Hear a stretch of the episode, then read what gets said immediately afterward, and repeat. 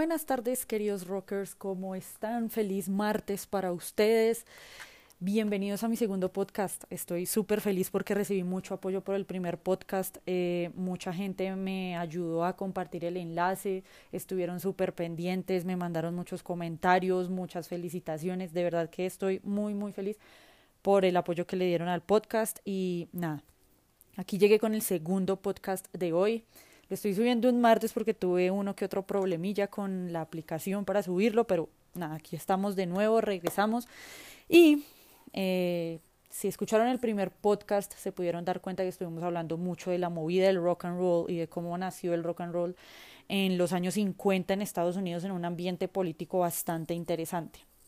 Por eso hoy vengo a un nuevo año. 1959 termina y arranca una nueva década, los años 60. Una década llena de muchísimas, muchísimas cosas, sobre todo de un fenómeno muy agradable y muy revolucionario llamado la contracultura. La contracultura consiste básicamente en movimientos que están contra el tradicionalismo norteamericano, contra el capitalismo, contra muchas de las políticas eh, que se instauraron en Estados Unidos en el momento. De hecho, en los años 60 es donde nacen los primeros movimientos de liberación femenina y de liberación sexual. En 1960, si no estoy mal, o dentro de la década de los 60, se dio el origen de la píldora anticonceptiva. Uy, estoy hablando horrible. Eh, lo que permitió que hubiera un movimiento de liberación femenina y de que las mujeres pudieran decidir sobre su sexualidad. También se dio el movimiento de los derechos de los afroamericanos, liderado por Martin Luther King y por figuras como Malcolm X. De hecho, en los 60 es donde se da la primera marcha por los derechos de los afroamericanos y los movimientos de protesta y revolución pues invaden la década de los 60. Acompañado de todos esos movimientos de contracultura, vienen muchos movimientos de liberación, más que todo de las mujeres, liberación femenina, que vienen acompañados de muchas cantantes afroamericanas que vienen a dar el paso importante dentro de este movimiento de liberación. Cantantes como Laverne Baker, como Connie Francis y grupos como The Shirelles vienen a imponer ese, ese paso de las mujeres dentro del rock. Desde los 60 es que las mujeres vienen a tener cierto predominio en el rock and roll y en la música en general. También eh, nace una de las disqueras más grandes de sonido afroamericano, que es la disquera Motown, que nace en Detroit y que trae los artistas afroamericanos más importantes para los años 60, como Smokey Robinson, grupos como The Temptations, el gran Stevie Wonder, de hecho de Motown también salen los Jackson Five y Marvin Gaye son los grupos más importantes y los artistas más importantes para Motown. Esto hace que la disquera tenga cierto reconocimiento dentro de la música, en especial dentro del rock en general. También se dio un fenómeno muy importante en la música y es el fenómeno de los instrumentales. En el rock era muy importante, bueno, no en el rock, en la música en general era muy importante en esa época exaltar muchos arreglos y que la música sonara un poco más imponente. Por eso de este fenómeno de los instrumentales viene a tomar partido un productor muy importante que se llama Phil Spector, que es el creador de la gran barrera del sonido. Les explico, Phil Spector fue un productor muy importante durante la década que de hecho produjo artistas y grupos como The Righteous Brothers y The Crystals. Y con estos dos primeros grupos fue donde se utilizó la gran barrera del sonido, que básicamente consistía en exaltar los arreglos musicales y digamos que subirle un poco al volumen a la música para que tuviera cierto efecto en los oyentes. Si quieren escuchar eh, cómo actuaba la gran barrera del sonido, cómo se ve o se escucha la gran barrera del sonido, hay una canción de The Righteous Brothers que se llama Unchained Melody en esta canción es donde se, se hacen esos primeros arreglos y Phil Spector interviene muchísimo y pues pueden notar ese fenómeno de la gran barrera del sonido.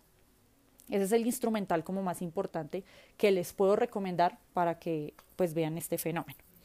Y en los años 60, eh, como vimos en los años 50 o como escucharon en los años 50, eh, Reino Unido estaba muy rezagado, dado que pues la música no llegaba, había mucha censura, sí hubo artistas que lograron salir eh, dentro del fenómeno del skiffle, pero en los años 60 es donde se da la primera invasión británica y es donde se conoce al gran swinging London. Eh, Londres y sobre todo Liverpool vienen a jugar un papel muy importante dentro de la primera invasión británica del rock. En 1964 Liverpool abre las puertas como puerto marítimo y le da origen a una de las bandas más importantes de Reino Unido y una de las bandas más importantes para la primera ola del rock, que son eh, los famosos Beatles. Los Beatles eran niños buenos, eran chicos mods, teddy boys, em, sus letras eran muy románticas, su música, aunque era extrovertida, la letra mantenía siempre siendo muy romántica en sus inicios. Estos muchachos se volvieron súper populares, tuvieron 12 temas en el Billboard 100 en Estados Unidos, llegaron pisando fuerte a Estados Unidos, con temas como Can't Buy Me Love, como Twist and Shout, She Loves You y I Want to Hold Your Hand, que son, sí, canciones como muy eh, románticas. De hecho, pues Twist and Shout, si no estoy mal, es un cover, corríjanme por favor si estoy mal, pero Twist and Shout es como la canción más rebelde de esa época, pero siempre las canciones se mantuvieron en una línea muy romántica. Ellos siempre mantuvieron su imagen muy polite, muy, no sé cómo se dice esa palabra en, en español, eh, como muy cortés, supongo, no, muy decentes. Eh, muy niños buenos, entonces, de hecho, eh, ellos eran los chicos favoritos de la reina, fueron condecorados por la reina Isabel, les dieron muchos premios por sus contribuciones a la música inglesa, entonces ellos mantenían una imagen muy, muy tierna, muy de niños. Por un lado, ¿no? Estaban esos Teddy Boys como The Beatles, pero por el otro lado estaban esos mods rebeldes eh, contra la ley, contra la corona, contra toda clase de censura y son los Rolling Stones. Ellos hacen canciones más atrevidas, más rebeldes. Mick Jagger es un frontman eh, súper diferente a lo que se veía antes con la compañía de Keith Richards, que es un excelente guitarrista. Ellos eran la contraparte de los Beatles, ellos no, no, ellos estaban, mejor dicho, contra todo, contra, contra todo lo que les pusieran. Y Canciones como Satisfaction, como Painting Black y como Brown Sugar dieron a mostrar eso en la radio. Eran muy rebeldes definitivamente para pues lo que se escuchaba o lo que se venía escuchando, pues, que pues eran los Beatles tan eh, bonitos y tan buena gente y tan tiernos y tan decentes, pues obviamente esta contraparte eh, relució muchísimo y dio a explotar ese swinging London y esa primera o del rock británico que se dio durante los años 60.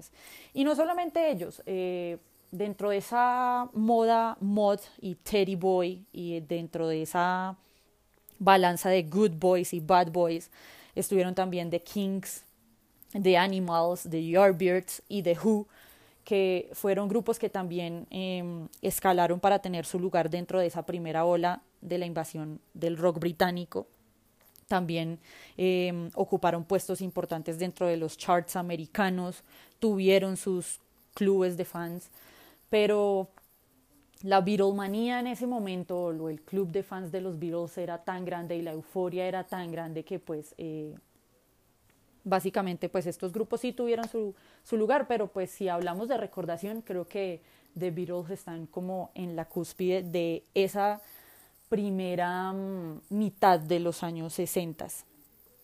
Paralelo a esa invasión británica, en Estados Unidos se da un fenómeno un poco más tranquilo, que es el, nace el género eh, llamado folk rock. Como venimos de un eh, fenómeno político en el que hay mucha rebeldía, hay muchas marchas, hay muchas cosas que decir contra el gobierno y hay muchas cosas por las cuales protestar. El folk rock nace en un momento muy importante porque de este género se originan temas sociales con contenido sociopolítico, con mensajes populistas, con mensajes radicales, eh, de decir que definitivamente no estamos de acuerdo con lo que está pasando actualmente en nuestro país. Entonces el folk rock fue como ese vehículo para los artistas de comunicarse eh, y de comunicar las cosas que pasaban a nivel político, sobre todo en Estados Unidos. De esta ola de folk rock eh, nace uno de los artistas más importantes para este género, que es Bob Dylan, que prácticamente se convierte en el vocero de los movimientos de protesta juveniles sobre todo. Em, es un artista íntegro, eh, un compositor brillante, compone canciones excelentes como Like a Rolling Stone, como Subterranean Homesick Blues, que creo que es de mis canciones favoritas de Dylan, como Blowing in the Wind, como Tambourine Man, que definitivamente pues son eh, canciones que se imponen dentro del género.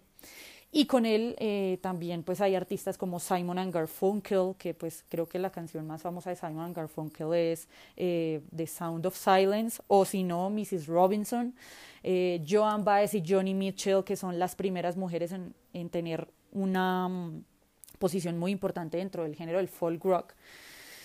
Eh, Dentro de la primera mitad de los años 60 se da el primer festival de folk, que es el Newport Festival, y es donde pasa algo muy gracioso. Vienen muchos artistas folk que están muy acostumbrados a lo acústico, a usar guitarras acústicas, a tener una voz un poco más melódica.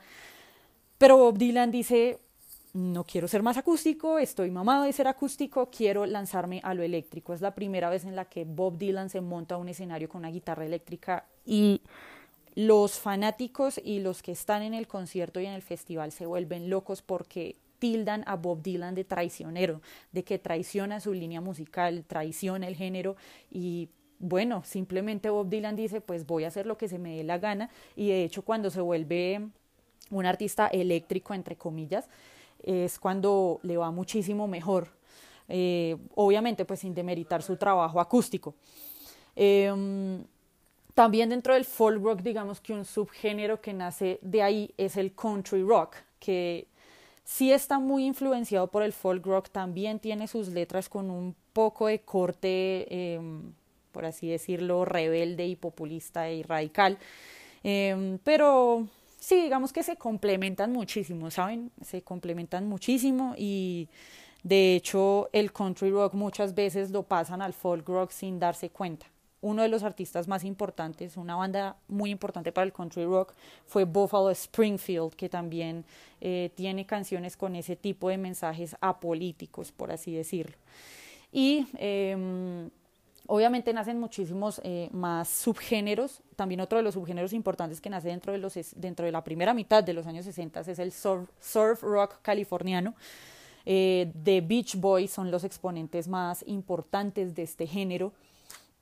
Y básicamente así se da la década, eh, con básicamente la contracultura como la reina de lo que va a invadir la música. Los artistas creen que la música va a ser el vehículo para exponer sus puntos de vista.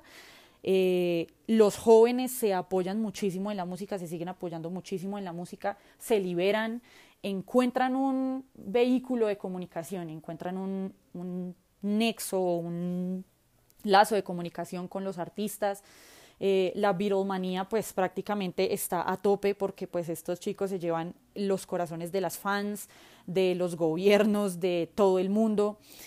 Hay muchos escándalos, muchísimos escándalos. De hecho, en 1965, si no estoy mal y si me equivoco, corríjanme, yo recibo todas sus correcciones. Eh, John Lennon es invitado a una entrevista en Estados Unidos, de las primeras entrevistas que da de Beatles en Estados Unidos, y comete el gran error de decir que The Beatles son más grandes que Dios. De ahí se viene una ola por todos los conservadores de Estados Unidos a decir que cómo es posible que John Lennon pueda decir esto en televisión, porque es que lo dice en televisión. Eh, hay una, obviamente un escándalo, eh, banean a, The Beatles de muchas eh, estaciones americanas sobre todo, queman discos, hacen protestas, bueno. ¿Cómo se pudo remediar este escándalo? Pues John Lennon tuvo que salir a decir, lo siento, eh, tuvo que básicamente salir con el grupo a decir que pues se entendió mal o pues él dijo lo que no debía. Y sin embargo, y con todo y ese escándalo, eh, pues John Lennon y The Beatles se recuperaron magníficamente y, y, siguieron produciendo y siguieron haciendo conciertos y siguieron subiendo su popularidad en listas que que pues aunque fue difícil, pues lograron eh, seguir posicionándose. Desde, desde 1965 para adentro, The Beatles van a tener un cambio muy, muy radical porque empieza la exploración musical desde otro punto. Y en general los artistas y muchos artistas nuevos van a entrar a la escena musical con algo muy importante que es la exploración musical y sobre todo el uso de las drogas. Pero entonces eso lo vamos a ver en un siguiente podcast, lo van a escuchar en un siguiente podcast porque ya creo que me estoy alargando muchísimo, llevo como 15 minutos. Em, pero bueno, en esto se movía los años 60. ¿Qué, qué pasó con, con, los artistas de los años 50? Que quisieron seguir, pero habían muchos escándalos que los rodeaban. Eh, como por explicarles algunos. Elvis Presley sale de, de prestar servicio militar, eh, hace algunos discos, compone algunas canciones, eh, logra algunas listas de popularidad. Sin embargo, pues se comienza a reducir su popularidad definitivamente, pues porque ya otros géneros comienzan a posicionarse mejor. Eh, está el escándalo de Jerry Lee Lewis que se casa con su prima de 13 años, Myra Gale Brown, entonces esto hace que pues su carrera se vaya a pique. Eh, James Brown también eh, tiene un escándalo pues bastante grande porque mm, él estuvo varias veces en la cárcel acusado de acoso sexual por muchas mujeres. Eh, definitivamente digamos que se va opacando mucho ese rock and roll de esa época de los 50 y pues vienen otros géneros a tomar la batuta del rock y sobre todo que esos artistas que vienen en los años 60 y los que vienen de la invasión británica vienen a posicionar el rock mucho mejor, o sea, si vimos al rock en los años 50 como un niño, aquí ya se estaba forjando como un adolescente y estaba tomando pues las riendas de, del asunto a nivel musical.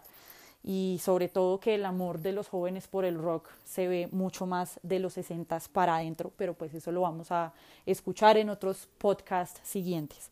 Como siempre les dejo recomendaciones de música, dado que mi querida aplicación Anchor no me deja incluir música por temas de copyright. Pero si quieren escuchar eh, música buena o títulos buenos de la primera mitad de los años 60 y de todas estas bandas que les mostré. Les recomiendo obviamente The Beatles, muchas de las canciones de The Beatles, pero les recomiendo She Loves You, que es, es mi canción favorita. Les recomiendo de nuevo Unchained Melody de The Righteous Brothers si quieren escuchar más de la gran barrera del sonido hecha por Phil Spector a nivel de producción musical. Les recomiendo The House of the Rising Sun de The Animals, que es un cover no recuerdo en este momento de quién es la canción original, pero The Animals es un grupo excelente. Definitivamente The Animals tenía uno de los mejores vocales en la época y tenían un tecladista increíble que es Alan Price. Entonces, por favor, disfruten muchísimo esta canción que es excelente. Les recomiendo Like a Rolling Stone de Bob Dylan, que fue de las primeras canciones que él hizo con tema sociopolítico y cultural, que de hecho se convirtió en una de las canciones eh, que lideró algunos de los movimientos de protesta y de hecho también está la canción Blowing in the Wind de Bob Dylan también que fue parte del movimiento eh, contra la guerra de Vietnam. Tiene una letra muy muy linda. También les recomiendo a The Kings, es un grupo fantástico, mi canción favorita de ellos es All Day and All of the Night. Eh, Creo que el trabajo que ellos hicieron con la guitarra, les voy a contar algo muy chistoso, y es que ellos, cuando grabaron la canción You Really Got Me, ellos quisieron agregarle un sonido diferente a la guitarra, entonces lo que hicieron fue coger una cuchilla de afeitar y raspar el, amplificador de la guitarra para que se escuchara un poco más dura la guitarra y más, eh, no sé cómo decirlo, un poco más agresiva. Es de los primeros grupos que son tan agresivos con The Who. Entonces, eh, escuchen esta canción All Day and All of the Night y si quieren escuchar el experimento que ellos hicieron con el amplificador de la guitarra, eh, escuchen eh, You Really Got Me, que pues es una de sus canciones icono. Y pues para recomendarles algo de los Bad Boys de, de Londres, les recomiendo Gimme Shelter de The Rolling Stones, es una de las canciones más oscuras de The Rolling Stones. Em, nada, eran un grupo fantástico em, definitivamente ellos hicieron muchísimas cosas a nivel musical. Empezaron haciendo covers de, mm, de canciones de blues. De hecho, ellos se inspiraron muchísimo en Holding Wolf. Tienen un cover que se llama Little Red Rooster, que es uno de los mejores covers que ha hecho The Rolling Stones a nivel de blues. Entonces, esas dos canciones se las recomiendo, Gimme Shelter y Little Red Rooster, que es un cover a una canción de Howling Wolf.